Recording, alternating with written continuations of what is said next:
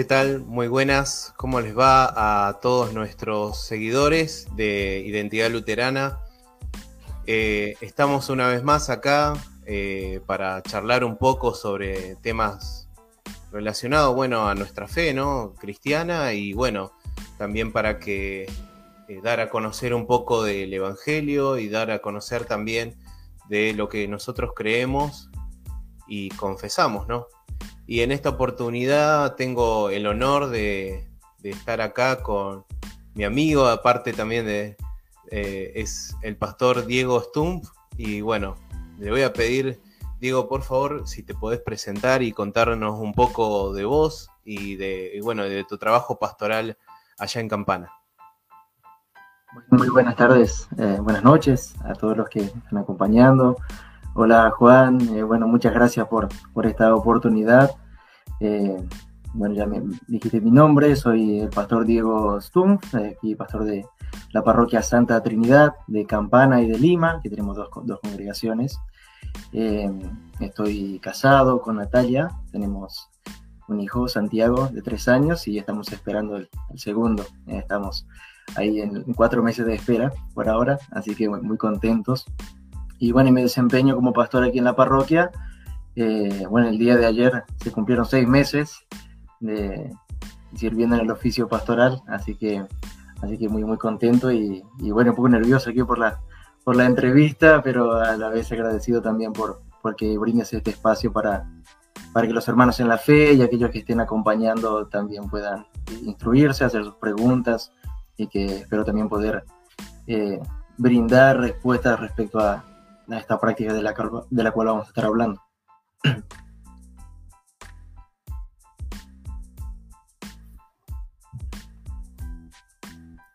Tenía el micrófono desactivado. Diego, me contó un pajarito por ahí que me dijeron que dentro de poco va a salir un libro tuyo, ¿no? ¿Puede ser? Sí, sí, bueno, viene un libro, bueno, sí es un libro, pero en verdad es, la, es mi trabajo de tesina, con la cual me gradué del seminario, eh, que trabajé sobre el tema de la confesión y absolución privada, y bueno, decidí darle formato de libro y, publicarlo para los, para los cercanos, para los colegas pastores y para los miembros de la iglesia que quieran seguir aprendiendo, que les sirva también como, como eh, sí, como una primera mirada sobre el, sobre el tema, ¿no? Así que bueno, justo el día de hoy lo mandé a imprenta, así que va, a estar saliendo los primeros ejemplares, espero un, un mes y medio más o menos. Eh, y, también tengo un, un, colega que lo va a estar eh, publicando en, en, las páginas de internet donde se puede comprarlo ahí por, internet. Así que bueno, ese es el, el, libro, ¿no? es la tesis, fue un formato libro con un prólogo de, otro colega también. Bueno, eh, también anunciarle acá en la página que, bueno, cuando esté a, la venta, bueno, se va, se va a publicar acá para que la mayoría también pueda adquirirlo y pueda saber dónde conseguirlo, ¿no? Y bueno, también cuando esté en formato digital, bueno, voy a subir los enlaces para que puedan también adquirirlo ahí.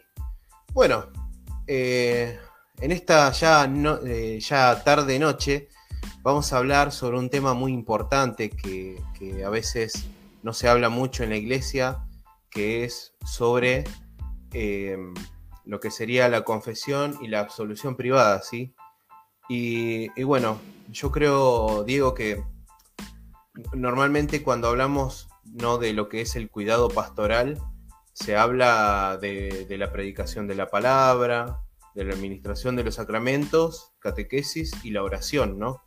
Entonces, para aquellos que nos escuchan y que nunca oyeron, ¿no? Sobre este tema, ¿no? ¿Qué, sería la confesión y la absolución privada?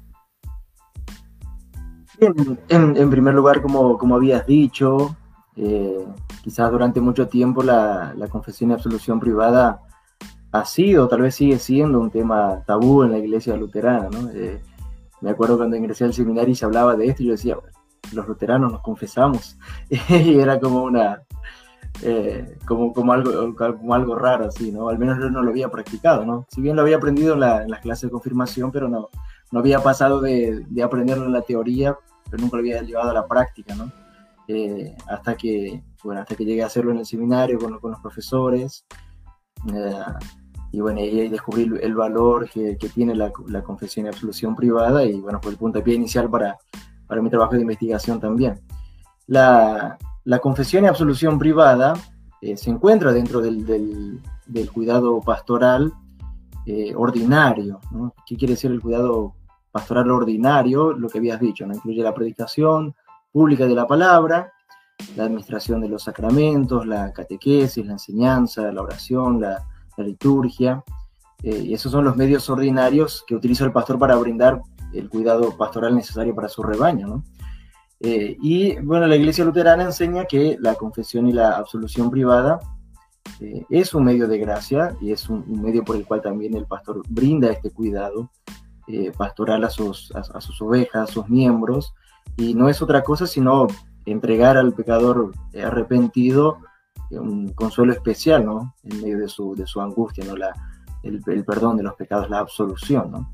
Y, bien, y es una práctica que gira en torno al principio de, de la libertad cristiana, ¿no? ¿Qué quiere decir esto? Que, que ningún cristiano debe ser o, obligado a confesarse de manera privada, ¿no? Nadie debe ser obligado a hacerlo eh, de manera privada, que quiere decir que es una práctica eh, voluntaria, ¿no? Pero claro. la confesión y absolución privada básicamente eh, es eso, ¿no? Es para nosotros consta de dos partes, como lo primero el catecismo, una en que confesamos nuestros pecados al, al confesor, al pastor, y la otra parte en que eh, recibimos el, el, perdón de los pecados, ¿no? Del, eh, por boca del pastor, ¿no? En virtud de su oficio, ¿no? Como pastor. Básicamente, así, en, en, resumidas palabras, es lo que es la confesión privada, ¿no? No es nada raro dentro del mundo, es simplemente, sí. simplemente eso, ¿no? Y está, y está ligada a la, a la predicación de la palabra, ¿no? Así como predicamos públicamente, también eh, a, toda a, todos los, a todo el rebaño, a, to a todos los miembros de la iglesia, y, y, aquellos que no son de la iglesia también y que escuchen la proclamación de la palabra. Así del mismo modo la, confesión y absolución privada es, es eso, ¿no? es la misma predicación pero eh, personalizada, particular, individual para cada uno. Claro. Bueno, mira, o sea, ya hablamos de lo que es la confesión y absolución, ¿no? Como tipo una definición. Ahora, por ejemplo, ¿no? Yo, ¿no? Un laico, eh, ¿cómo hago para practicar esto, la confesión y absolución privada en la parroquia, ¿no? O sea, ¿debo ir a mi pastor o, no puedo ponerle ir a Dios y confesarme directamente? Esa es una de las, a veces de las cuestiones que, que uno tiende a, a, pensar en ellas y, y oponerlas, ¿no? Eh, como, que, como que si fuera excluyente, ¿no? Bueno, si yo puedo confesarme con Dios, y de hecho lo hacemos y debemos hacerlo, lo hacemos diariamente, claro. está en el Padre Nuestro, ¿no? Pedimos perdón por nuestras deudas, eh, nos comprometemos a perdonar a nuestros deudores. Eh, sin embargo, eso no quita que lo pueda hacer de, de, manera, manera privada, ¿no? Siempre de manera voluntaria, claramente. Entonces no, no, son prácticas excluyentes y yo puedo, no solo puedo, sino que eh, debo ir a acudir a mi pastor, ¿no? Para eso, para eso tengo eh, mi pastor, ¿no? eh, un pastor luterano que fue presidente del, del Sino de Missouri, que escribió sobre este tema también, él dijo que en ninguna parte uh, tu pastor es más pastor para ti que en la confesión y absolución privada, ¿no? Ahí el pastor está siendo pastor para mí, ¿no? Me, me, está, me está ayudando, ¿no?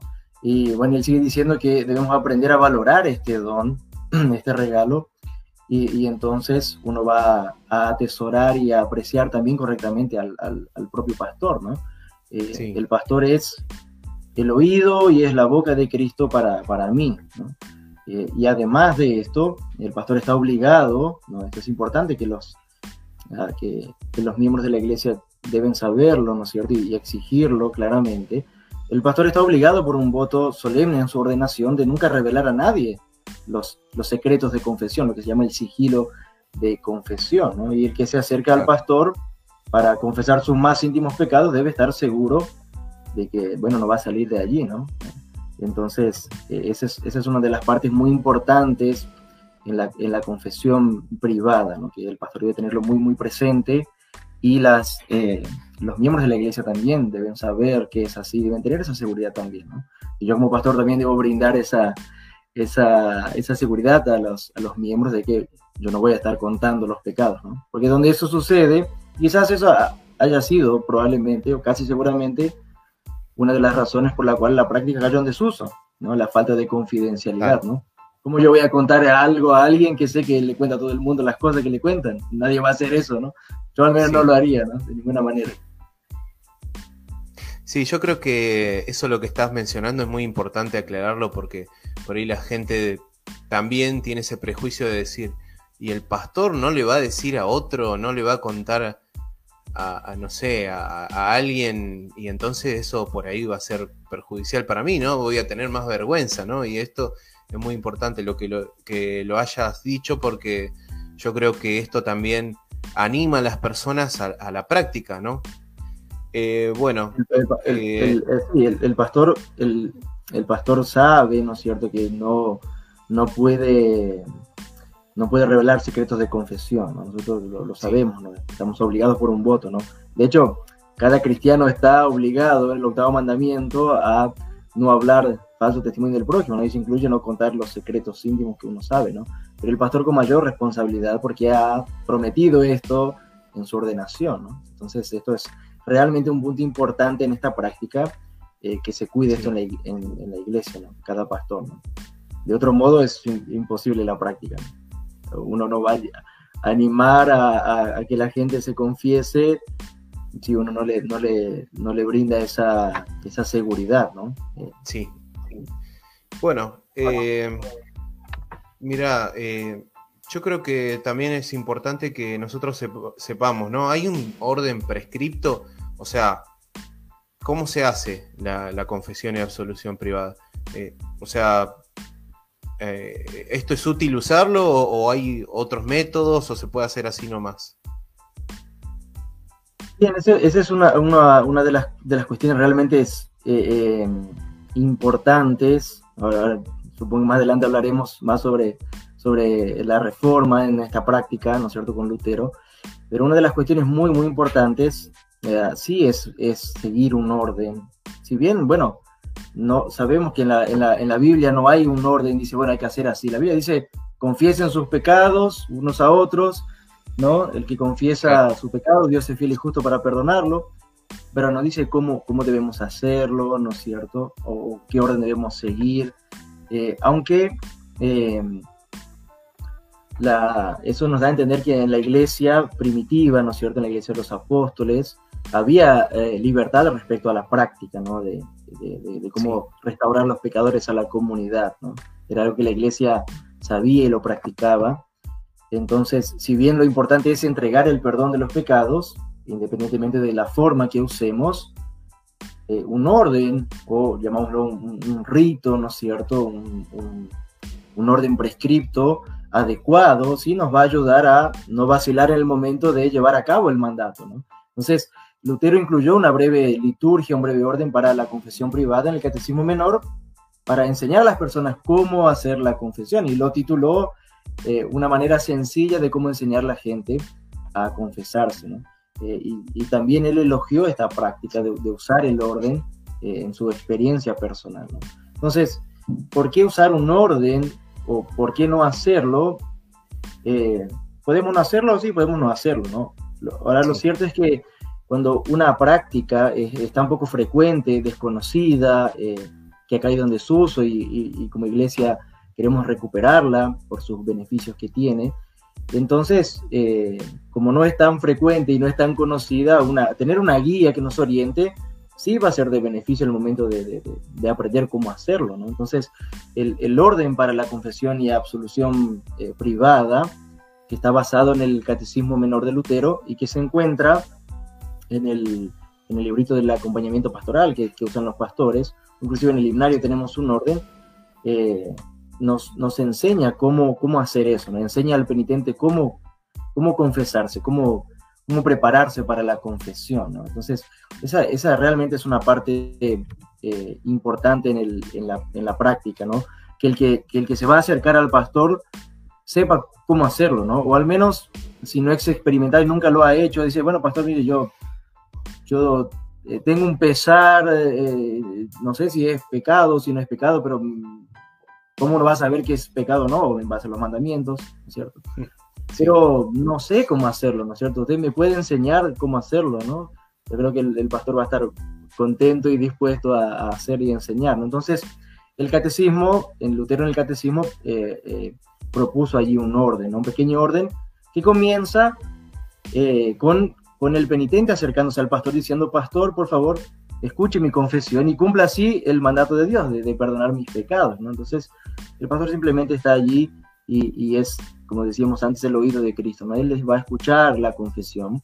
Ese orden que Lutero propuso trajo también un, eh, una confesión general, como la usamos en el, en el culto el domingo, ¿no es cierto? Una confesión general, yo, pobre pecador, me confieso delante de Dios culpable de todos los pecados, pensamientos, palabras y obra, y como conocemos la confesión. Y después viene una parte muy importante en el, en el, en el orden que propuso Lutero, donde deja abierto un espacio para que el penitente pueda contar, ¿no? pueda confesar su pecado particular. Entonces él va a decir, bueno, lo que más me atormenta es esto, ¿no? Eh, eh, robado según los mandamientos, según el pecado que ha cometido, ¿no? Entonces, en, esa parte, no necesariamente en la confesión eh, privada hay que confesar algún pecado específico, aunque, aunque obviamente se hace por el beneficio de, escuchar la absolución para eso específicamente, pero no necesariamente hay que confesar un pecado inventar algo con tal de confesar alguna cosa, decía Lutero, sino simplemente seguir el orden general y confesarse pecador, ¿no? Ahora uno va, con, va a confesar el pecado, porque le pesa y tiene que sacarlo, ¿no? Esa es, esa es la, esa es la, como es la cuestión importante de la confesión, es poder decirlo, sacarlo, ¿no es cierto? Y después claramente escuchar la absolución. Entonces, en esa parte, en esa parte el pastor siempre va a estar atento para, para escuchar, ¿no? Para tampoco sorprenderse de lo que va a escuchar, eh, sino escucharlo atentamente, con, con, con interés, eh, para, para después, después de la absolución, después de absolver, ¿no? La absolución, por ahí estamos hablando de absolución y voy, voy, a, voy a explicar que, de qué se trata eso. la absolución es otra cosa que aquella también que escuchamos en el, en, el, en el culto, el comienzo, ¿no? cuando el pastor dice, bueno, en vista de la confesión que han hecho, yo como ministro de la iglesia, ya y ordenado, ¿no? y por mandato del Señor Jesucristo te perdono tus pecados, en el nombre del Padre, del Hijo y del Espíritu Santo. ¿no? Bien de manera concreta, esa es la absolución, ese es el perdón entregado concretamente. ¿no? Entonces, después de esa absolución de, los pecados, viene una parte muy importante también del rito, porque no es que, no es que termina ahí, ¿no? Esas son palabras mágicas y se resolvió todo, ¿no? La persona ahora... Eh, eh, confesar los pecados implica uno humillarse, ¿no es cierto? Y es vergonzoso para, para, el que va a confesar, ¿no? Uno no anda confesando por ahí, uno a veces carga mucho tiempo con cosas que ¿Por qué no, la, no va al pastor y no la confiesa? Porque le da vergüenza realmente, ¿no es cierto? Y es humillante hacerlo. Entonces, después de la absolución, el pastor eh, eh, va a ser habilidoso, ¿no es cierto?, en poder consolar con otros textos bíblicos, acompañar a la persona, orar juntos, leer un salmo, ¿no? Entonces, eh, eso, eso básicamente es, es el, no, tener un orden, ¿no? Tener un orden prescrito. Entonces, eso en el catecismo Lutero lo puso, eh, en el himnario culto cristiano que, que, usamos, ¿no es cierto? Hay un orden para confesión privada, trae dos partes, la confesión y la absolución, y algunas explicaciones de qué hacer, como la que estaba contando ahora. Y el nuevo himnario, ¿no es cierto? que estamos esperando tan ansiosamente, va a traer este pequeño orden que le estoy comentando eh, del Catecismo Menor de Lutero. Va, vamos a recuperar nuevamente ese pequeño orden. Eh, que por ahí en nuestros catecismos teníamos la parte de qué es la confesión, ¿no? Llamamos la teoría, ¿no es cierto?, de qué es, pero por ahí carecíamos de la parte práctica, ¿sí? bueno, ¿cómo se hace ahora, no? Ok, ya sé qué es, pero ahora si tengo que llevarlo a la práctica, eh, ¿cómo se hace específicamente, no? ¿Qué tengo que confesar? ¿Cómo tengo que hacer?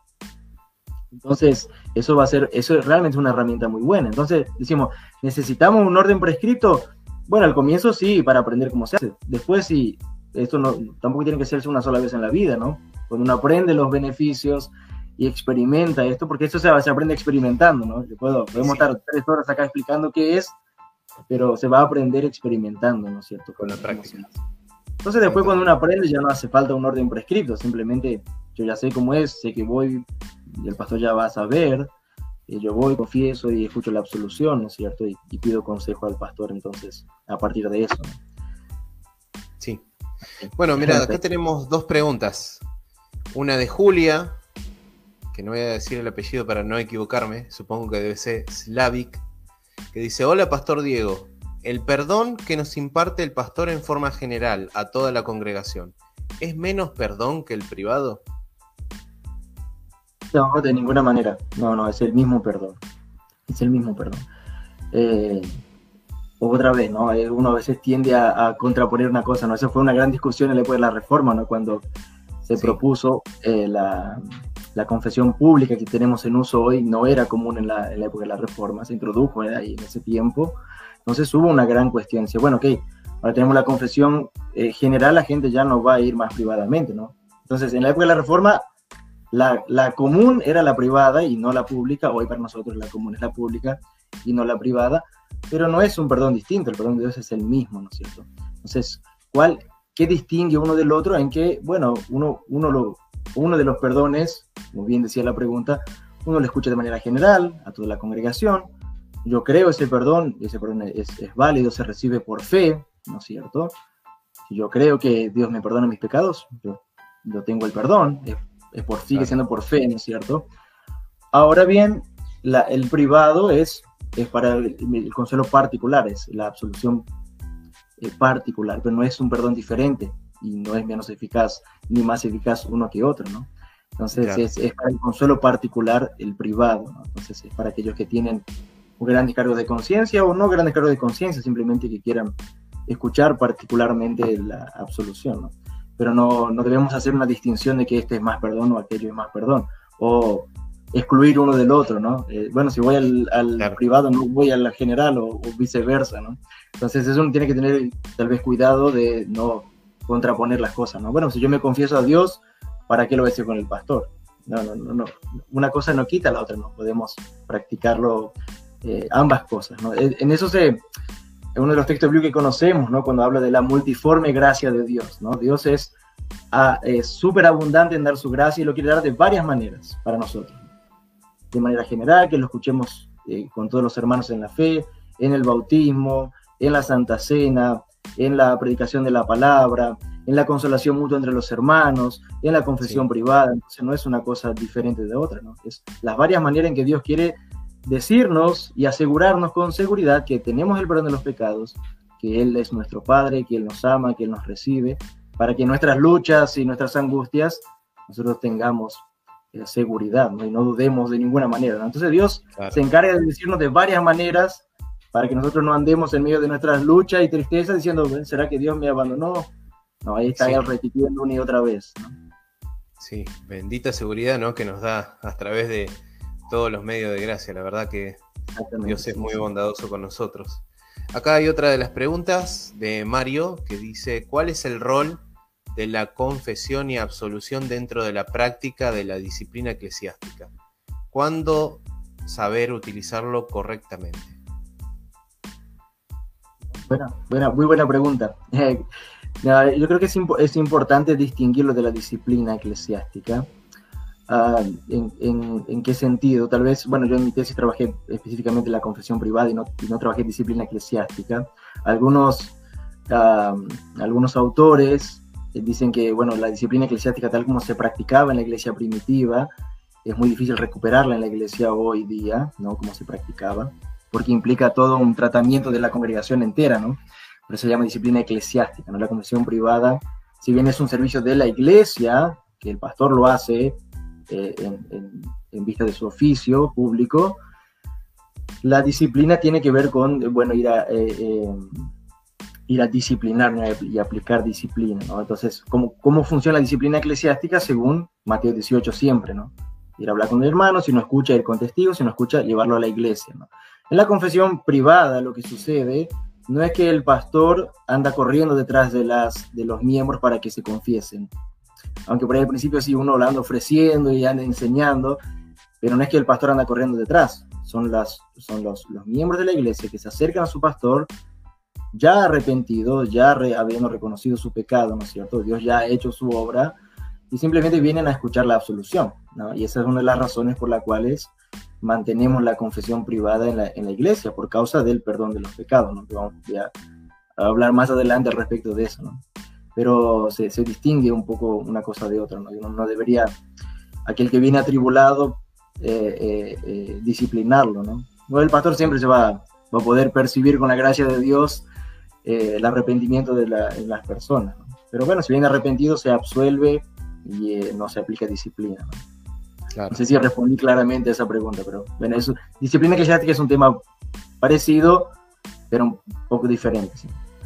Acá hay una pregunta de Paul Godoy que dice: consulta o pregunta sobre el tema. ¿Hay alguna diferencia entre la teoría y la praxis sobre el tema en la iglesia de Roma u otras católicas? Dice. Mm, esa, no sé si la sabes contestar o. Porque no, no sé, yo, no, no entiendo a qué se refiere, ¿no? Muy bien.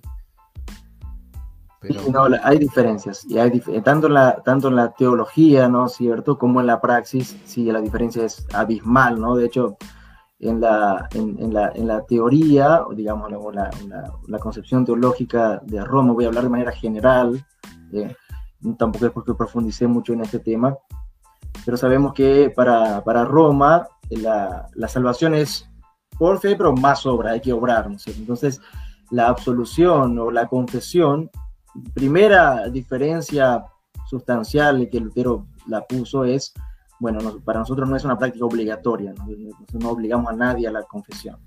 Esto, es, esto tiene, eh, tiene que quedar bien claro, ¿no? Entonces, para Roma es obligatorio, tenés que confesarte sí o sí una vez por año, al menos. Otra diferencia, hay que enumerar todos los pecados. En nuestra práctica no es así. Nosotros decimos, yo, yo digo, voy al pastor y digo, pastor, mire, yo he pecado, soy pecador o pequé contra tal mandamiento. No tengo que estar entrando en detalle y contar todos los pecados que he hecho, hacer una lista. Bueno, para Roma, eh, desde uno de sus concilios, eh, ah, no me acuerdo el año 1415 me parece, se decretó que es, es, es, obligatoria la práctica, no hay que hacerlo, hay que enumerar todos los pecados. Y después, bueno, después de la absolución, de cierta manera condicional, viene una parte que es la satisfacción, ¿cierto? Hay que orar tantos Padres Nuestros, hay que hacer tantas buenas obras, y bueno, si uno cumplió con la disciplina aplicada, por eso es la penitencia, ¿no es cierto? Entendida en términos de mis obras para ganar el perdón, entonces tal vez yo tenga el perdón. Bueno, en nuestra práctica es completamente diferente, nuestra práctica es una práctica evangélica, ¿no? Parte del evangelio. La razón o lo que distingue es el evangelio. Para nosotros no es tan importante o el peso no está en la confesión, en confesar los pecados. El peso nuestro reside en el Evangelio, es decir, en el perdón, en la absolución, en pronunciar el perdón de los pecados. Ahí está todo el peso de nuestra enseñanza y de nuestra práctica. Entonces, yo creo que poder distinguir eso claramente cuando uno va a confesar, es decir, voy a confesar, sí que tengo que esperar del pastor, ¿no? Yo tengo que esperar que el pastor me perdone los pecados. Sí. Eso tengo que esperar, eso tengo que buscar en mi pastor, no otra cosa. ¿no? Para eso él está, ¿no? Esa es la razón de ser del pastor, ¿no? Ha sido puesto para absolverme, ¿no? Eh, sí, voy a acá está diciendo Juan, dice, quería comentar que sería muy bueno que se le dé más espacio a hablar de la confesión y absolución en las congregaciones y su uso. ¿Ustedes qué opinan? Y bueno, yo por mi parte sí, yo por eso lo puse acá, porque la verdad que yo creo que es una bendición tener la confesión y absolución privada y creo que nos, nos da alivio y también a, su vez de darnos paz, también, o sea, recibimos el Evangelio, ¿no? O sea, no sé, Diego, ¿querés agregar algo más a lo que yo comenté? Bien, por, e, creo que la, la, importancia está para mí en que, bueno, investigué, hice una tesis al respecto porque creo que es, no solo es importante, sino que es fundamental, ¿no es cierto? Eh, la tarea de la iglesia es proclamar el perdón de los pecados al mundo, el perdón que Cristo ha ganado, ¿no? Entonces, la principal tarea de la iglesia es anunciar el perdón de los pecados, ¿no? Entonces, esta práctica nos viene como anillo al dedo para, para hacer eso, ¿no? Y, a su vez llevar como suelo, eh, como, como fue la misión en la, en la iglesia primitiva, ¿no? Fue eh, de manera personal, ¿no? Personalizado siempre, ¿no es cierto? El, contacto de la iglesia con, con, los pecadores, ¿no? Entonces, vaya si no es un tema es, eh, central en la iglesia. ¿Por qué? ¿Por qué es central y por qué es importante? Porque trata del perdón de los pecados. No hay nada más importante en la iglesia que hablar del perdón de los pecados, una y otra vez. No hay otra cosa más importante que eso. Sí. Daniela Pérez dice, buenas noches, muy claro, Pastor Diego, qué lindo es escucharlo. Tal como usted dijo, al confesar nuestros pecados nos humillamos y avergonzamos. Por eso a nuestro viejo hombre le cuesta y se resiste. Pero sabemos que Dios, en su misericordia, nos perdona y nos ama. Después, eh, Jorge Marcelo Rivas dice Salmo 32, 5. Y bueno, seguimos con las preguntas. Em, ya más o menos hablamos de esto, pero creo que sería por ahí recordarlo y, volver a repetir esta parte, ¿no? Sería cuál es el beneficio de la confesión individual y la absolución. Sí, sí, el beneficio y, la única razón por la cual deberíamos hacerlo es, como dije antes, el perdón de los pecados, ¿no? No hay otra cuestión más importante. Y donde hay, como el catecismo, donde hay perdón de pecados, hay vida y hay salvación, ¿no? Y hay están todos los frutos que trae el perdón de los pecados, ¿no? Una conciencia tranquila, pasa al corazón, eh, eh, una conciencia eh, limpia, ¿no es cierto? Que era lo que mm, llevó Lutero a, hacer la reforma básicamente, ¿no? en, la tesis sostengo, junto a otros autores, que mucho más importante obviamente, en que la reforma comenzó en el confesionario, ¿no? La reforma de, luterana comenzó con la confesión y absolución, ¿no? Lutero eh, recibe allí una de las, eh, cuando se estaba vendiendo las indulgencias y percibe que la gente ya no iba más a, confesarse, ya, no tenía más que arrepentirse, o tal podía comprar el perdón de los pecados, dice, bueno, esto realmente es dañino para la iglesia, entonces se le escribe las 95 tesis, ¿no? Y la primera de las 95 tesis, él dice allí, ¿no? Cuando nuestro Señor Jesucristo dijo, hagan penitencia, él ha querido decir que toda la vida del cristiano debe ser una vida de arrepentimiento, eh, y bueno, y las demás tesis habla de, que eh, la tesis 62, eh, sí, 62 si no me equivoco, de las 95 dice que el sacrosanto tesoro de la iglesia es el perdón de los pecados, ¿no? Es, y tenemos perdón de los pecados, como dijimos anteriormente, de varias maneras en la iglesia, ¿no? En, la absolución pública, en la absolución privada, en la Santa Cena, en el bautismo, en la predicación del Evangelio, en la consolación entre los hermanos. Entonces, toda la vida del, cristiano es una vida de arrepentimiento y de fe, ¿no? Eh, eh, así comienza, comienza la predicación de Juan el Bautista, la predicación de Jesús. Arrepiéntanse y crean en el Evangelio, ¿no? Ahí tenemos confesión y tenemos absolución, ¿no? Creer el Evangelio. Entonces, claro. vaya, no es una de las cuestiones importantes y, trae muchos beneficios, ¿no? quizás, quizás una de las, de las cuestiones también, por ahí no muy abordadas, pero creo que tiene y gran impacto en la vida de las personas, o las enfermedades actuales, ¿no? Muy, muy, eh, muy comunes ahora, ¿no? De depresión, estrés, todas estas cuestiones, sí están ligados también con las cargas que uno lleva en la vida cotidiana, ¿no? Y pecados propios, ajenos, y uno está cargando un montón de cosas. Entonces, vaya si la, la, confesión particular, ¿no es cierto? Eh, viene a ser para nosotros no una, no una sección de, de, de, terapia, ¿no? No, sino confesar los pecados, reconocerlos eh, y escuchar el Evangelio, escuchar que Dios sigue estando ahí para mí, ¿no es cierto? Él sigue estando ahí, su voz sigue resonando para mí de manera concreta, ¿no? Y a su vez tengo el gran beneficio de poder eh, recibir consuelo abundante del pastor, ¿no? Eh, así que eh, sí. eso es varios de los beneficios, ¿no? Otro, otro de los beneficios que, se, que, que lo explotó Lutero muy bien, o lo, lo, lo, expuso muy bien también, es el tema de la, del uso de la confesión absolución particular para la enseñanza, para la catequesis, ¿no? Usar esa instancia para enseñar la doctrina a la gente, ¿no? Enseñar cuál es la cosa importante, ¿no? De hecho, Lutero llama en uno de sus escritos la confesión y absolución privada como la escuela primaria de los cristianos, donde empezamos a aprender cómo confesar, cómo recibir el perdón y a su vez cómo perdonar a los demás. ¿no? Entonces, bueno, quizás necesitemos volver a la escuela primaria ¿no? para aprender muchas, muchas cosas. ¿no? Sí.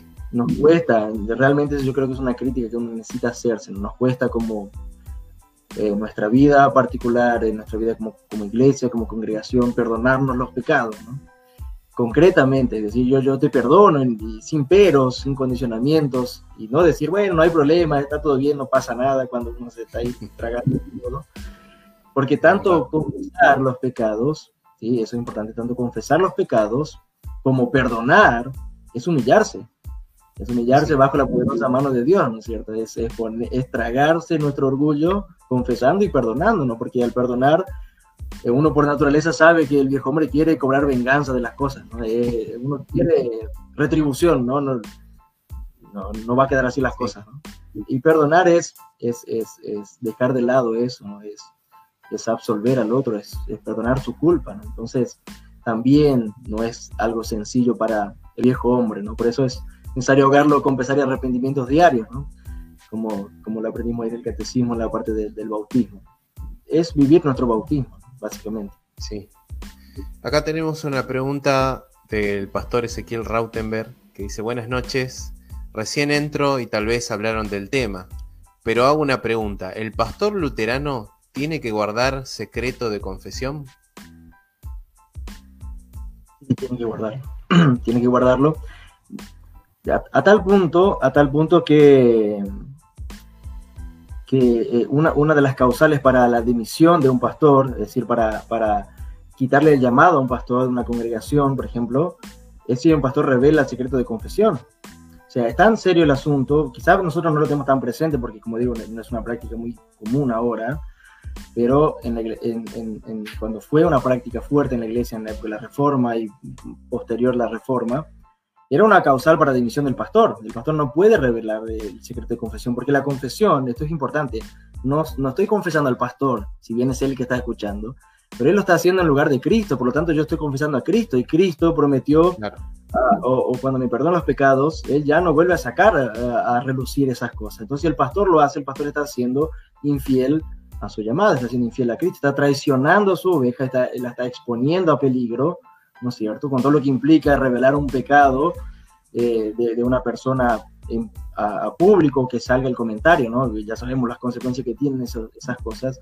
Entonces el pastor realmente está siendo un asalariado y no le está importando la vida de las ovejas, ¿no? está cuidando. Entonces es una causal para, para echarlo de su cargo realmente, ¿no? Entonces eh, esa es la seriedad que tiene el, el voto de confesión. Por eso entrar al oficio no es eh, no es una tarea o no es para cualquiera, por eso la iglesia examina a los pastores durante mucho tiempo y en el momento de la ordenación juramos lealtad a las escrituras y a las confesiones luteranas en la ordenación los pastores y eso implica guardar el secreto de, confesión, claramente, ¿no?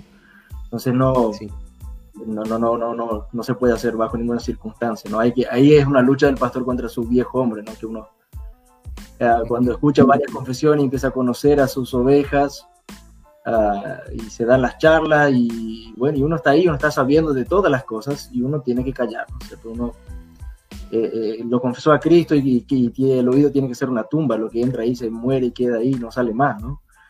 Eh, y eso, eso, eso implica gran responsabilidad para, para, los pastores, ¿no? Y la gente también, ah, por eso decía, es importante saber, que la gente sepa eso, ¿no? Que realmente tiene que ser tomado con mucha, mucha seriedad.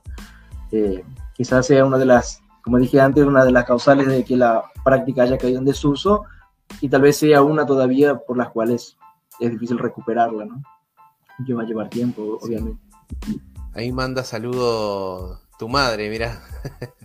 Dice, buenísimo, te felicito, muy linda exposición, mi hijo, Pastor Diego. y gracias, Dice también, buenísimo, muy linda exposición, Pastor, felicitaciones, y mi hijo Diego. Y acá tenemos una pregunta del pastor Mario Riedel que dice, ¿hasta cuándo el pastor debe guardar el sigilo confesional? En un caso de robo, desde guardar, perdón, en un caso de robo, ¿debe de guardar y asesinato? Y también dice, ¿en una violación? El pastor Mario Riedel empieza a poner difícil las preguntas. Bien, el secreto de confesión Obviamente el, propósito de la, de la, del, que viene a confesar los pecados, ¿no es cierto?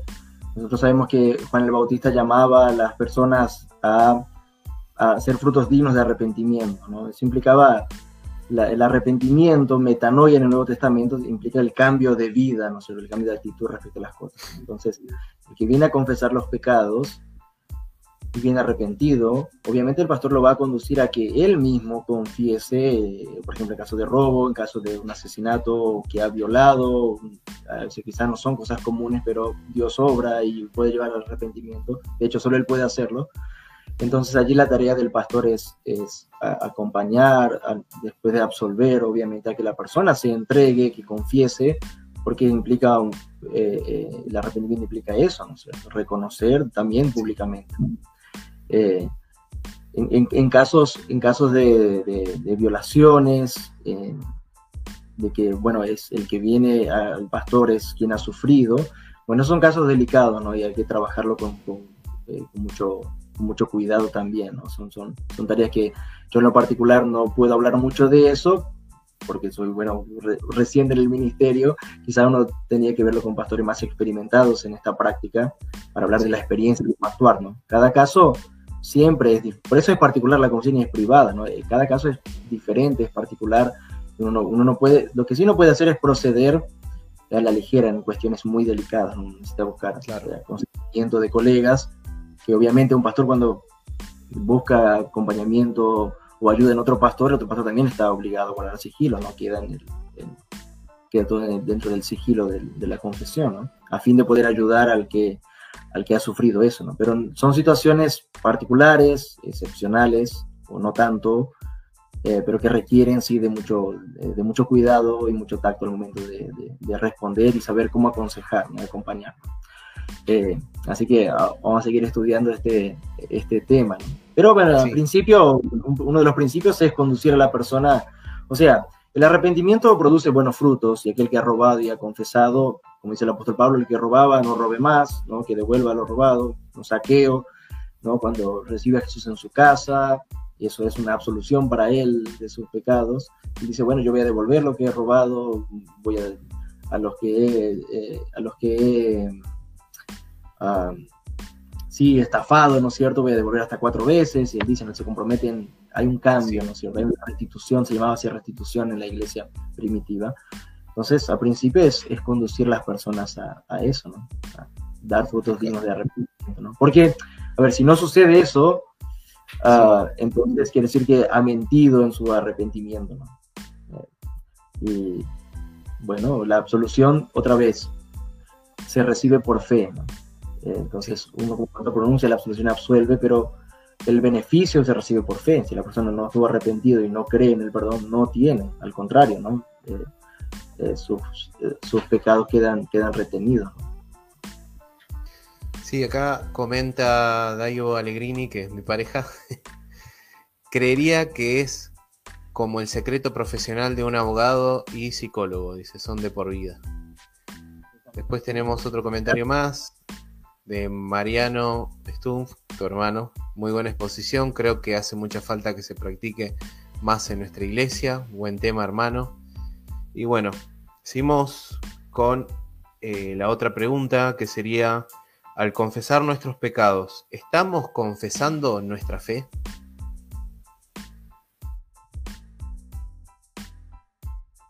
Me parece, sí, totalmente, ¿no? Es una, es, es la, la, la, confesión en el Nuevo Testamento y también en el Antiguo Testamento, la palabra confesar tenía varios usos diferentes, o, se usaba la misma palabra, el mismo verbo, de hecho, para, para darle usos diferentes, ¿no? Entre la misma palabra que se usa para confesar los pecados es la misma palabra que se usa para confesar la fe, y es la misma palabra que se usa para la confesión de alabanza, ¿no?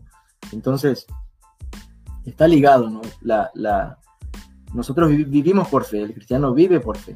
Nosotros creemos en la, justificación por la fe, somos salvos por fe solamente. Entonces, confesar los pecados tiene que ver con que uno está confesando nuestra fe, no estamos confesando en la certeza ah, de que vamos a recibir el perdón de Dios, no estamos confesando que Dios es fiel, nosotros hemos sido infieles. Eh, que Él es santo y nosotros somos pecadores, ¿no? por eso implica una humillación, es reconocer quién es Dios yo soy el, culpable y él es el inocente, pero en la absolución él se vuelve el culpable y nos da su inocencia. Entonces tiene toda esa entrega, ¿no es cierto?, de una aplicación concreta de la justificación por la fe, de cómo Dios nos salva, cómo Él, como nosotros reconocemos ser pecadores y Él nos santifica, ¿no? Ahí está la santificación de la vida, ¿no? cómo nos hacemos santos escuchando la palabra que nos hace santos.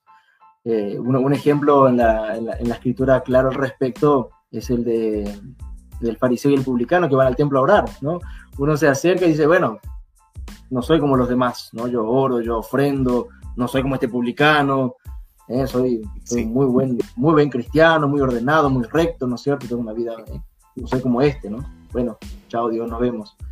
El, publicano, sin embargo, se, se, queda en el fondo, ni siquiera levanta la vista y lo único que hace es golpearse el pecho y decir, ten compasión de mí que soy un pecador, ¿no?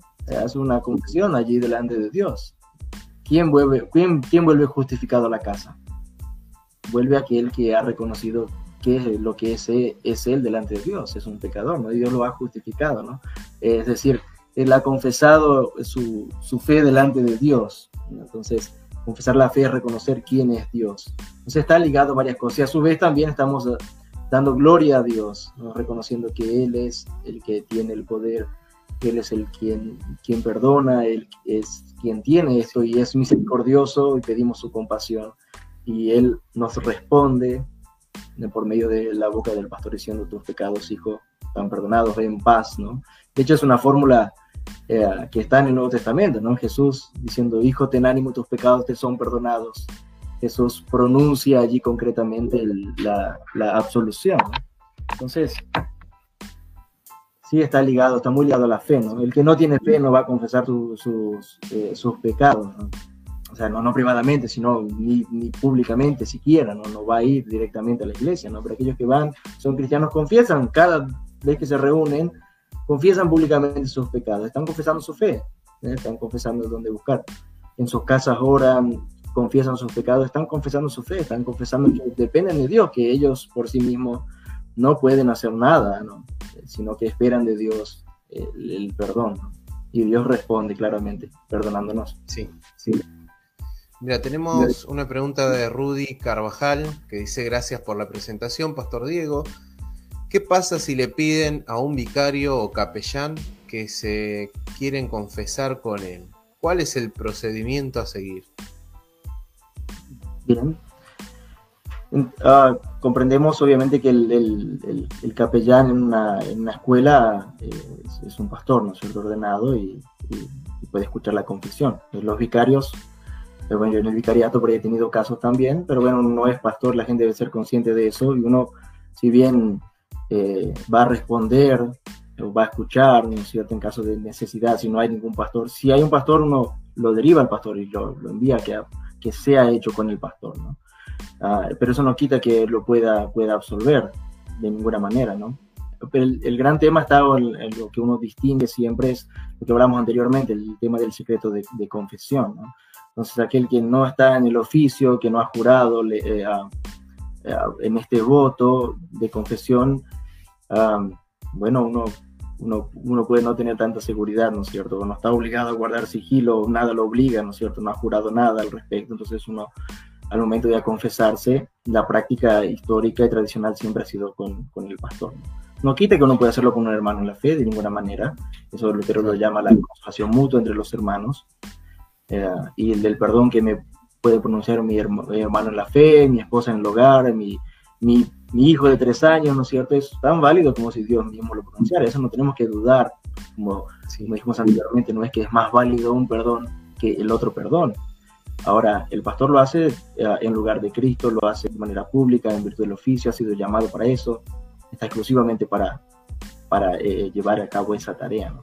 Entonces, la, recomendación básicamente es siempre derivarlo al pastor, ¿no? es tarea propia del pastor, por eso la iglesia llamó y tiene a sus pastores como don de Dios para escucharlo y consolarlos, porque no es solamente la cuestión de, como dije antes, no es solamente la cuestión de eh, que, se confiese y absuelva y ya no hay nada más. No, hay un, hay un acompañamiento, hay un cuidado pastoral que sigue después de eso, ¿no? Entonces, el pastor se ha preparado, la iglesia lo ha llamado y lo ha puesto para, eh, para llevar adelante esa, esa, tarea de cuidado, ¿no?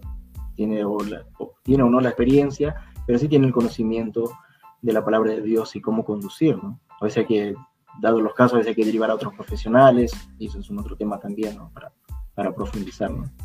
Así que, Acá hay una pregunta de Juan que dice, ¿Por qué creen que hoy en día no es una práctica que sea tan habitual en las iglesias de nuestra denominación? Una de las, una de las, de las causales y que debemos saber siempre los cristianos, ¿no es cierto?, es que mientras vivimos en este mundo, tenemos al viejo hombre dentro de nosotros, que es enemigo de la palabra de Dios, ¿no es cierto? Y eso es el principal impedimento, ¿no? O sea, porque no vamos a, porque no hacemos frecuentemente, básicamente porque el viejo hombre lucha en contra de esto y no quiere hacerlo, ¿no? Nadie quiere confesarse para nada. Uh, gracias a Dios que lo hacemos públicamente lo hacemos de manera privada, ¿no es cierto? De nuestra piedad. Uh, y esa es una de las causales por las cuales mm, no es una práctica frecuente y ha sido así a lo largo de la iglesia, ¿no? Entonces, bueno, sí, causales puede haber, puede haber muchas. Una de ellas quizás, y es la que por ahí menciono en el trabajo de la eh, de, investigación, es el, desconocimiento del, del, orden, de cómo hacerlo, ¿no? Yo creo que ha sido una, eh, creo que ha sido una de las, de las causales de, de la práctica. Hemos aprendido qué es, pero nos falta ver cómo es, ¿no? A veces, o a veces o a veces la, la decimos de manera general, bueno, en nuestra iglesia, en nuestra iglesia practicamos la confesión privada, ¿no es cierto? O, o enseñamos el catecismo, pero por ahí no pasa de eso, ¿no? Una, una palabra general, no, no, es que hay insistencia como cuando invitamos a venir a, a, a, los cultos o, o, a la Santa Cena a bautizar, por ahí no hay la misma insistencia con la, con la absolución particular, ¿no es cierto? Que yo creo que que por ahí necesitamos eh, recuperar un poco eso ¿no? en la iglesia. Yo creo que es, realmente algo eh, importante, consolador y que produce buenos frutos en la iglesia, ¿no? porque donde hay perdón de pecados, en todas las formas que podamos tenerlo, no debemos despreciarlo y, practicarlo de hecho. ¿no? Entonces, bueno, las causas pueden ser pueden ser muchas, ¿no? comenzando por nosotros mismos, que bueno, nos resistimos a eso, no, no queremos ni, eh, a, veces ni ni, confesarnos con las esposas o con los hijos, o reconocer nuestros errores cotidianos y menos que menos contar aquellos más, más íntimos y más graves, ¿no? Quizá otra de las cuestiones también es, es, bueno el conocimiento de la ley, ¿no? El, la, la, ley de Dios, la gravedad del pecado. Eh, bueno, eh, como todo es más, hemos normalizado muchas cosas que antes escandalizaban y hoy no, no pasa nada. Entonces, si no maté a nadie, ¿para qué voy a confesar? Si todo lo demás no es tan grave como matar. Bueno, no, no, no es, tan así la cosa, ¿no? Sí, pecado es pecado, Dios, ¿no es cierto? Y nosotros pecamos diaria y abundantemente, como dice el catecismo, pero Dios también nos perdona diaria y abundantemente, Y, así es. Si, tenemos esa seguridad sin, sin la confesión particular, excelente y, y, es buenísimo, y eso habla de la fe firme que tenemos, pero si no, tenemos, tenemos esa oportunidad para recurrir allí, ¿no? Y no debemos dejar pasar. Sí. Tengo acá una pregunta que sería, ¿a qué le llamamos el poder de las llaves? ¿Y qué sería eso y qué alcance tiene?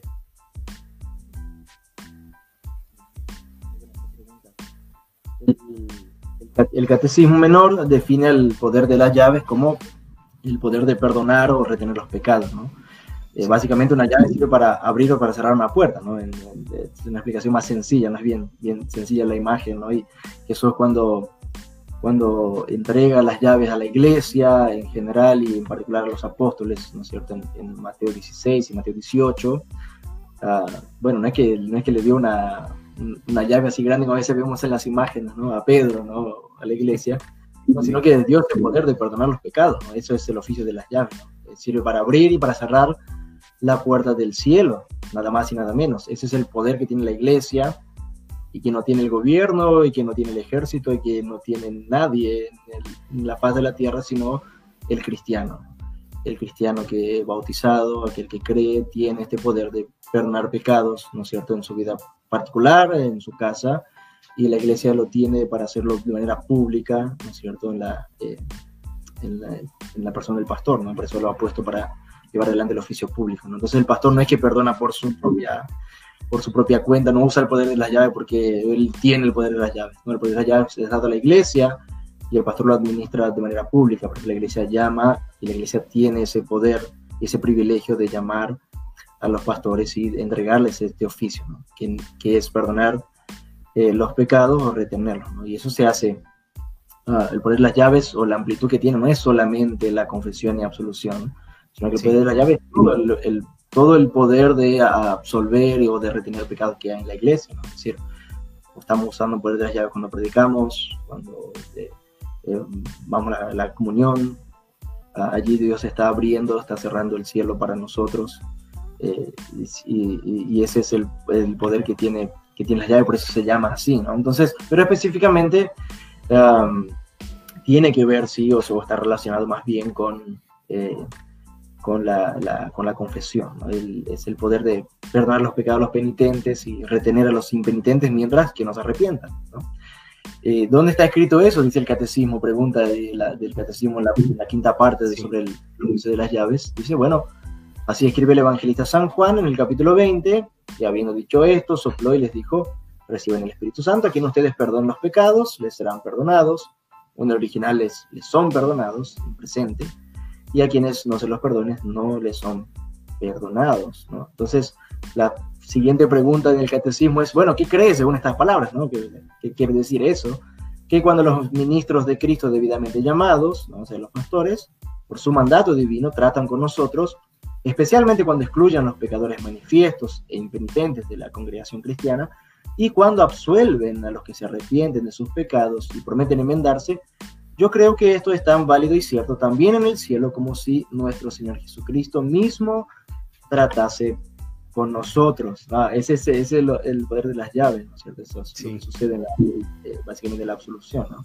En, uno, en, uno, de los sermones de Lutero sobre este texto, uno de los últimos sermones ya de su, de su vida, 1540, Lutero parafrasea un poco allí las palabras de Cristo y, él dice, ah, bueno, eh, si querés el perdón de los pecados, no tenés que venir al cielo eh, o no tenés que ir a, o, a la cruz, ¿no es cierto? No tenés que ir al cielo. Y si ahí en la tierra tenés tu pastor, anda a él, ¿no es cierto? Ahí, ahí yo prometí por medio de ahí entregarte el perdón concreto para que lo tengas, ¿no? Ahí tenés la, la iglesia, ahí tenés la congregación cristiana, ahí tenés los hermanos.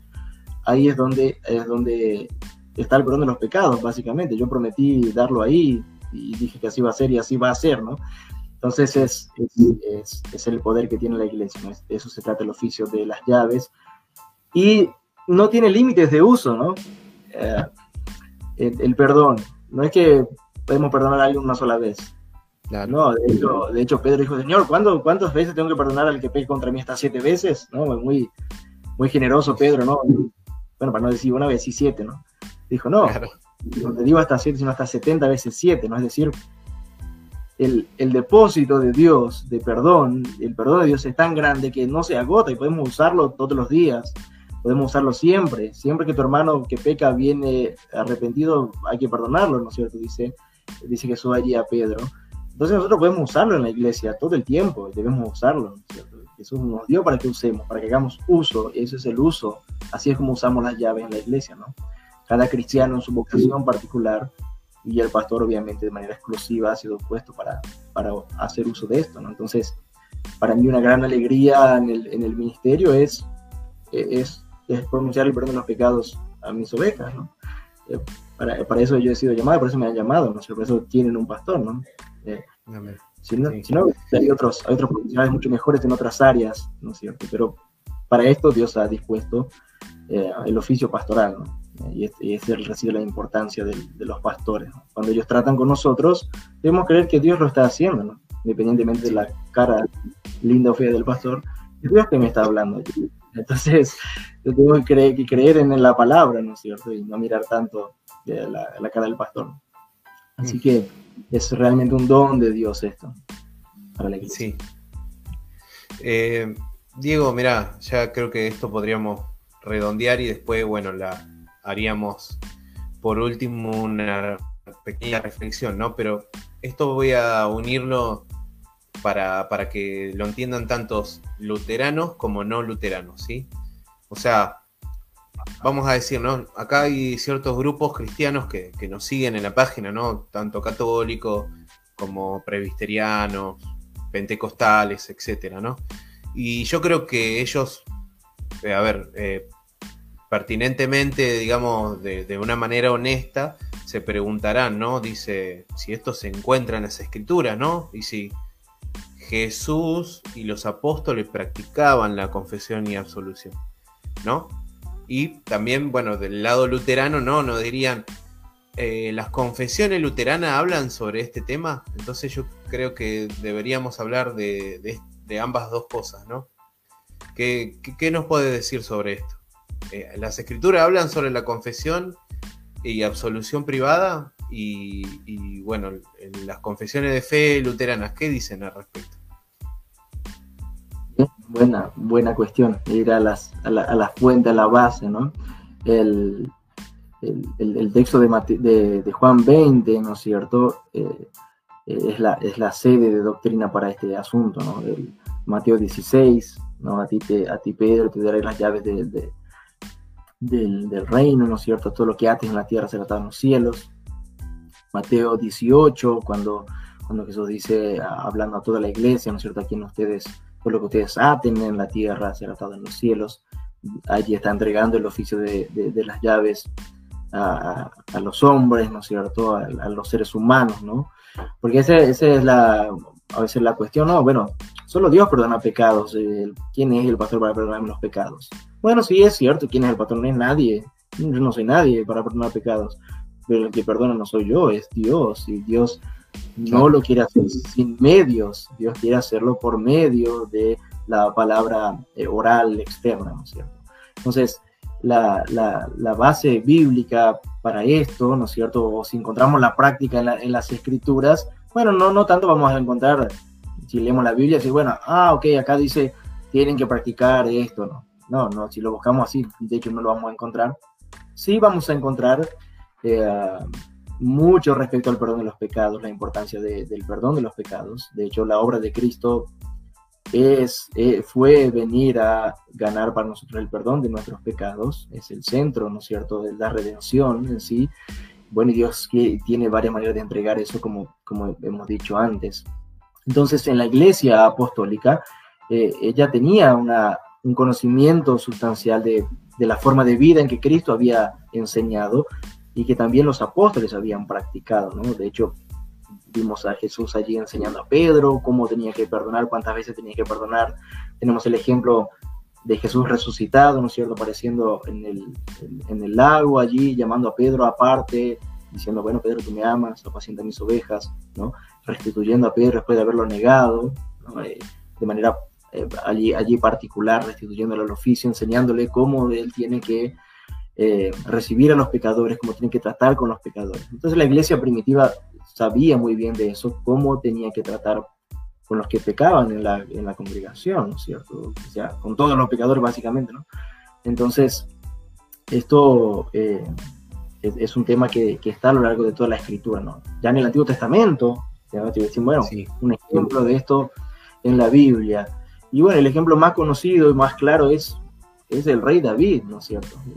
Ha pecado terriblemente, eh, y seguía él ahí sin, sin arrepentimiento, como si no pasara nada, y Dios manda al profeta para, para exhortarlo, para llamarlo a arrepentimiento, ¿no es cierto? Y él reconoce su pecado, lo confiesa, eh, y Natán, obviamente como, como vocero de Dios, le dice, eh, Dios ha perdonado tu pecado, no vas a morir, ¿no?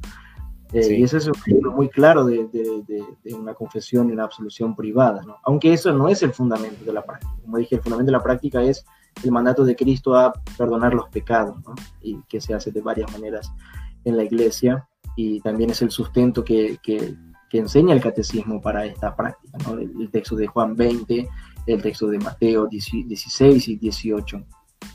Entonces es, es, es, una práctica que está a lo largo de toda la escritura. Eh, otros ejemplos por ahí, ¿no? Para, para, para, ir, para ir buscando, ¿no? Que me vienen así de, de, sí. de, de, decir, bueno, ¿quién mejor que el que vino a ganar el perdón de los pecados, que nos sirva de ejemplo en cómo practicar esto, ¿no? que es Cristo mismo. ¿no? Entonces, nosotros tenemos allí el ejemplo, por ejemplo, de la curación del paralítico, ¿no? que, que, aparecen tres de los cuatro evangelios, entonces vaya si no es importante eso. Jesús diciendo primeramente y, viendo la fe de los que habían, lo habían traído, ahí está la cuestión de la fe, obviamente, hijo, tus pecados te son perdonados, ¿no es cierto? Así de Jesús le dice, Jesús sabía de cuál era su pecado, no nos dice la Biblia, él no lo confiesa, pero Jesús no necesariamente necesitaba escucharlo, ya lo sabía, lo absuelve y después la gente se sorprende, dice, ¿quién necesita para perdonar pecados, no es cierto? Sí, solo Dios, ese es un blasfemo, ¿no? Y, y Jesús escuchando eso dice, ah, ¿Ustedes creen que no tengo autoridad para eso? ¿Qué, es más fácil para mí? ¿Perdonar su pecado o decirle levántate y anda? ¿no? Bueno, para que vean que el Hijo del Hombre tiene poder para perdonar pecados. Eh, eh, yo te digo, levántate y toma tu camilla y vete a tu casa, ¿no? Y después nos dice el texto, y esto es muy interesante, ¿no? Que la gente se asombró de que Dios había dado tal poder a los hombres. ¿no? Y Jesús, ese mismo poder de perdonar pecados, después lo entrega a la iglesia, a los apóstoles, y los manda a predicar el arrepentimiento y el perdón de los pecados a todo el mundo, ¿no? Al final del texto de, Lucas.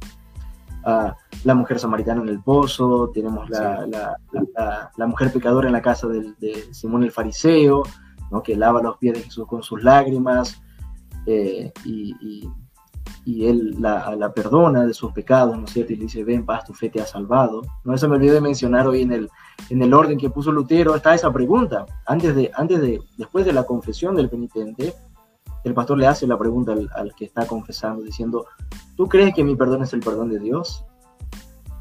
Y el penitente responde, sí, creo, ¿no? Entonces el pastor responde allí en el orden, dice, que se haga contigo como has creído, ¿no? Entonces la, la, recepción del beneficio de la absolución es por medio de la fe, no hay otra manera de recibirlo, ¿no? Y luego viene la absolución, ¿no? Y termina diciendo, bueno, ve en paz, como vemos en la práctica de Jesús a lo largo de los evangelios. Entonces, no es una práctica que ha inventado Lutero, no es una práctica que ha inventado la iglesia, es una práctica que es muy, muy antigua. Eh, me gusta la rúbrica del, del, del, himnario del culto cristiano para la confesión y absolución, donde dice, esta es una práctica eh, antigua en la iglesia, ¿no? Para, especialmente para los cristianos atribulados, para aquellos que llevan grandes cargas y puede ser usada en todo tiempo en la iglesia. No, eh, no necesariamente pues, cuando pecamos, decimos, bueno, este pecado es para confesarlo, ¿no? los otros no son tanto, pero este sí. entonces es, es, una práctica eh, bíblica, ¿no es cierto? Totalmente bíblica. Si no fuera así, no lo haríamos si no hubiera perdonado. Mira, este comentario interesante, ¿no? De Osvaldo Weber. Dice, es un tema extenso y muy importante aclararlo. Creo que la iglesia toda tenga presente el perdón como Cristo enseñó. Y dice que pide más reuniones de estas. Bueno, gracias por, por, por el comentario, Osvaldo. La verdad que también estamos agradecidos de que ustedes estén acá conectándose con nosotros y escuchándonos. Y bueno, vamos con la, la reflexión final, ¿no? Sería. Ah, bueno, quedó, quedó, ahí, quedó, Ah, la parte de las confesiones, sí, es verdad. la mitad, perdón. Bueno, la, la, en las confesiones simplemente hacen eco de esto que, que, que, enseña eh, Jesús, ¿no es cierto?, en el Nuevo Testamento, los apóstoles, y que enseña la Escritura, ¿no? Entonces, para, la, para los confesores, lo, fundamental, como, dije anteriormente, no es, el acento no está en la confesión de los pecados, si bien es necesario confesar para recibir la absolución, pero el, lo fuerte y la razón por la cual se mantiene en la iglesia y la razón por la cual dicen esta práctica no debe caer en desuso en la iglesia es por causa de la absolución. Es para escuchar el perdón de Dios. Esa es la única razón por la cual retenemos la práctica, ¿no? para que el perdón sea hablado, se ha pronunciado. Jesús mandó proclamar el Evangelio. ¿no? El, Evangelio, las buenas noticias, es una palabra hablada, proclamada. Esa es la naturaleza propia del Evangelio. ¿no? Eh, tiene que estar en la boca de los cristianos. Es un tema que tiene que estar en la boca de la iglesia siempre. No, no puede faltar en ningún... así como hablamos de Cristo y Cristo es el centro, bueno, lo que Cristo da es el perdón de los pecados, ¿no? siempre tiene que estar. Es, es lo que nos consuela, es lo que eh, es lo que nos anima, es lo que nos motiva a servir en la iglesia, inclusive la, servir en la misión de la iglesia de buscar al perdido, qué vamos a ofrecer al perdido, qué vamos a ofrecer al pecador cuando hablamos con él, el don que Dios nos ha dado, ¿no es cierto?, el perdón de los pecados, ¿no? Eh, claramente, ley evangelio, ¿no? Ese otro tema también allí. Pero en la confesión de Hamburgo, específicamente, eh, que celebramos este 25 de junio, el, el sábado, sus 492 años, en el artículo 11 dice, respecto a la confesión se enseña que la absolución privada debe conservarse en la iglesia y no debe caer en desuso. Y aclara también que no es necesario relatar todas las transgresiones y pecados por cuanto esto es imposible. Como decía antes, no tenemos la obligación de confesar todo, porque es imposible, como dice el Salmo 19.12, los errores, ¿quién los entenderá? ¿Quién va a poder confesar todos los pecados? Es imposible eso pero el perdón de Dios cubre todos los pecados, claramente. Después, la apología de la Confesión de Hamburgo, que es la respuesta de los luteranos a la confutación católica de la Confesión de Hamburgo, por ahí términos más, más, más técnicos acá. Entonces vamos a ir hablando de esto, ¿no es cierto? Para, a veces, eh, son, son nombres que por ahí no son muy conocidos, pero son nuestras confesiones luteranas que dan en el libro de, en el libro de, de Concordia.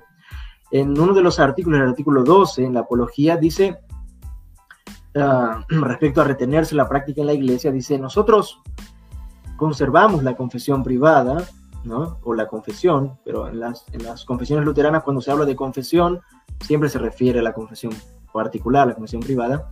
Dice, la retenemos sobre todo a causa de la absolución, la cual es la palabra de Dios, que el poder de las llaves pronuncia, por autoridad divina en, en cuanto a los individuos. Por eso sería un acto impío quitar de la iglesia la absolución privada y si hay quienes desprecian la absolución privada es porque no entienden qué es el perdón de pecados, ni qué es el poder de las llaves. Las palabras, la apología no es tan suave como la confesión de Habsburgo, son palabras fuertes, ¿no? Diciendo, sí. bueno, el que no quiere esto en verdad no, no, no entiende qué es el perdón de los pecados, o cree que no lo necesita. Eh, entonces, eh, es la razón por la cual se mantiene la iglesia a causa de, de la absolución, ¿no? Y que está ligado al poder de las llaves.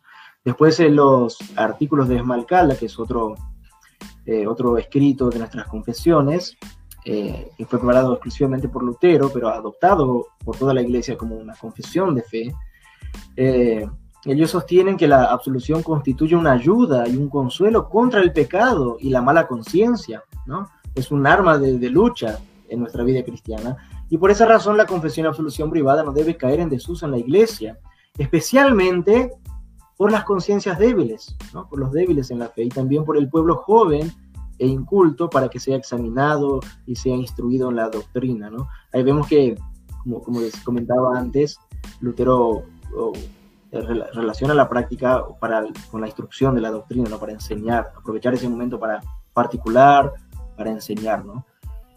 Y en el catecismo, el catecismo mayor, el menor habíamos visto un poquito antes, el catecismo mayor Lutero insiste en que hay que respetar la palabra o la absolución y tenerlas por grandes y preciosas como un gran tesoro, excelente, y aceptarlas con todo honor y agradecimiento. Y él dice, la confesión es algo excelente, precioso, consolador, y exhortamos a que en vista de nuestra gran miseria no se desprecie un bien tan precioso. Pero el que la desprecia no es cristiano y no debe disfrutar del sacramento, pues se desprecia lo que no debe despreciar ningún cristiano, ¿no? Porque al despreciar la confesión privada, aunque yo no haga uso de ella, o despreciar es, bueno, no, no quiero tener la iglesia eso, que no exista la iglesia, es diferente a que, bueno, está la confesión, pero yo no, no la uso, o, creo que no la necesito, es diferente a despreciarla y a rechazarla y a que no exista en la iglesia, no, no, no, no quiero que haya esto en la iglesia. Entonces dice, se, está despreciando lo que un cristiano no desprecia, ¿no? un cristiano no desprecia el perdón de los pecados, no desprecia la palabra de Dios, eh, y esto no es otra cosa que la palabra de Dios. Entonces, eh, el cristiano debe buscar la confesión. Esto dice Lutero en, la, en, la, breve exhortación a la confesión en el Catecismo Mayor. El cristiano debe buscar la confesión y obligar a los pastores a escuchar confesión, y no viceversa, ¿no? como decía antes. Nadie debe ser obligado, al contrario, los miembros de la iglesia tienen que andar tras los pastores para que los escuchen y los perdonen, ¿no es cierto? Y Lutero afirma que al exhortar a confesarse, él no hace otra cosa que exhortar a ser cristiano. Eso es lo que hace un cristiano. Reconoce sus pecados, recibe el perdón de las diferentes maneras en que Dios ha dispuesto para nosotros. Entonces la práctica es una práctica eh, no solamente bíblica, histórica, sino una práctica confesional, una práctica que ha sido defendida uh, por Lutero, por los confesores luteranos, uh, en, en, contra de, de, de especialmente uh, de los reformados, ¿no? Los, o los entusiastas, ¿no? que ellos sí despreciaron y expulsaron de la iglesia esto, diciendo, bueno, esto es católico, esto no, nosotros no vamos a practicar esto y lo rechazó. Bueno, Lutero la reforma no hizo eso, Lutero reformó la práctica, Lutero le quitó toda la parte de, salvación por obras, toda la parte de la tortura, de confesar todos los pecados, la parte de la obligación, y la volvió una práctica consoladora para la iglesia, un don de Dios para nosotros, ¿no? Un, como diríamos, un bálsamo, ¿no es cierto? Un oasis en el desierto para el cristiano débil, el cristiano eh, que, vive con sus cargas, con sus pesares, como muchas veces nos encontramos, ¿no? La depresión, a veces, bueno, a veces necesitamos eh, luchar en contra de eso con escuchando la palabra de Dios de manera particular, ¿no es cierto? Y bueno, para los, aquellos miembros de la iglesia que no se escuchan, tienen que saber que para eso está su pastor, ¿no?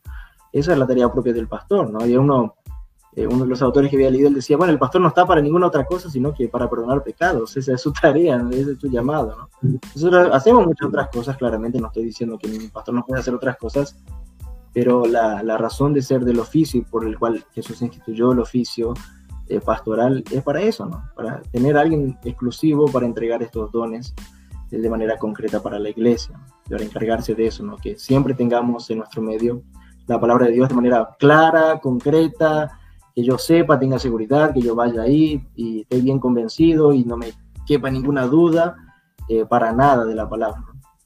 Y como dije antes, eh, no necesariamente si no me confieso muy con el pastor no voy a ir al cielo, ¿no? A veces es esa cuestión. Es, un, es una oportunidad que tenemos, es un recurso, un medio que ofrece la iglesia y lo hacen los pastores, por medio de los pastores, para especial consuelo, para aconsejamiento, eh, para acompañamiento, para cuidado pastoral en diferentes problemas, ¿no? que no, no, no, nos faltan los problemas, ¿no? Todos sabemos de eso, entonces aquí tenemos... Exactamente.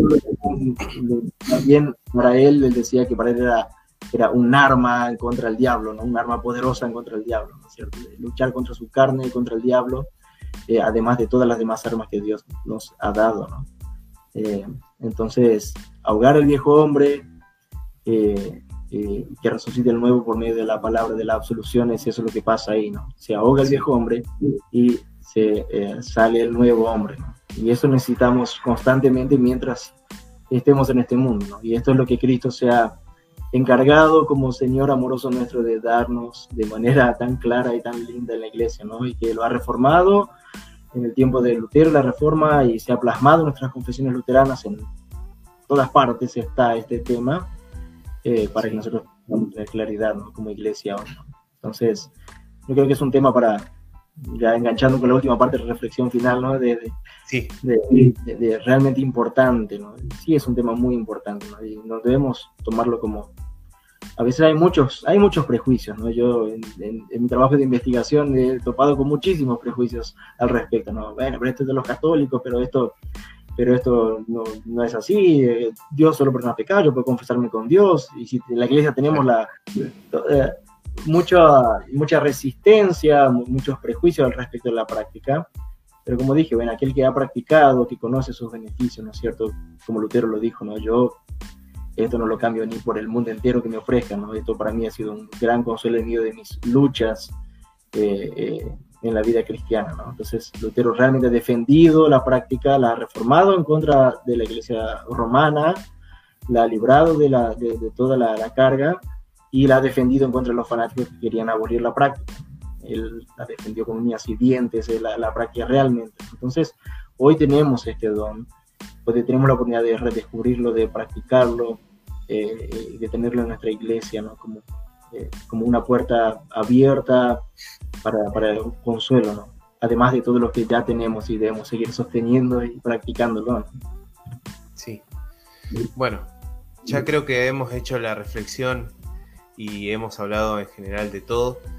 Eh, bueno, le agradezco a las 36 personas que estuvieron acompañándonos, a cada uno que hizo las preguntas y que ha comentado acá en general.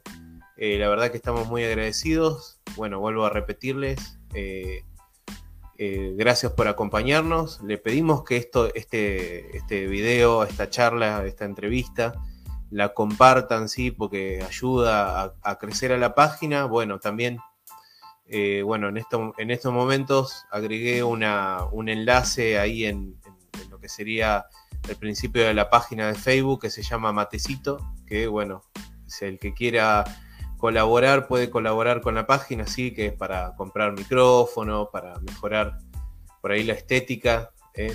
pero no es una obligación, sí, es un, nada más para aquellos que quieran colaborar. Y bueno, eh, vuelvo a repetir, bueno, si alguno tiene alguna duda, alguna pregunta, o si quiere algún material, eh, el pastor Diego propuso que, que bueno, yo le pueda alcanzar ese material eh, en PDF, así que aquel que lo pida me lo puede, me puede escribir en privado y él, y él le da ese material.